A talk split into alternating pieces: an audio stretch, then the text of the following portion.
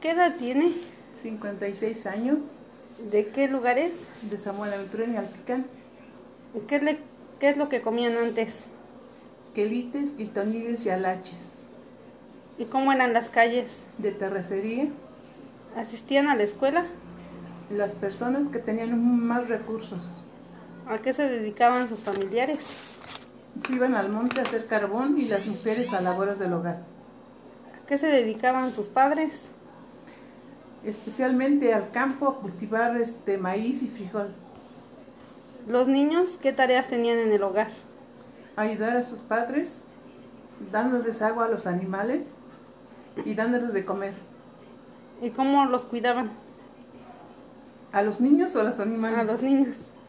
Los niños los cuidaban, pues dándoles de comer su desayuno normal. Era frijoles y tortillas y a lo mejor de vez en cuando huevo. ¿A qué lugar se dirigían para trabajar? Pues al monte y al campo, ¿Y qué es lo que les impedía estudiar? los recursos.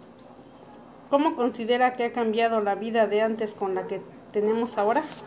Ha cambiado bastante que hoy tanta tecnología y a todo, a todo mundo ya trabaja. ¿Qué edad tiene? 56 años, ¿De qué lugar es? de Samuel Aventura en Alticán. Pues, ¿Qué, le- qué es lo que comían antes? Quelites, Quistoniles y Alaches. ¿Y cómo eran las calles? De terracería, ¿Asistían a la escuela? las personas que tenían más recursos ¿A qué se dedicaban sus familiares? se iban al monte a hacer carbón y las mujeres a labores del hogar. ¿A qué se dedicaban sus padres? especialmente al campo a cultivar este maíz y frijol, ¿Los niños qué tareas tenían en el hogar? ayudar a sus padres, dándoles agua a los animales y dándoles de comer. ¿Y cómo los cuidaban ¿A los niños o a los a animales? los niños? Los niños los cuidaban, pues dándoles de comer su desayuno normal. Era frijoles y tortillas y a lo mejor de vez en cuando huevo. ¿A qué lugar se dirigían para trabajar?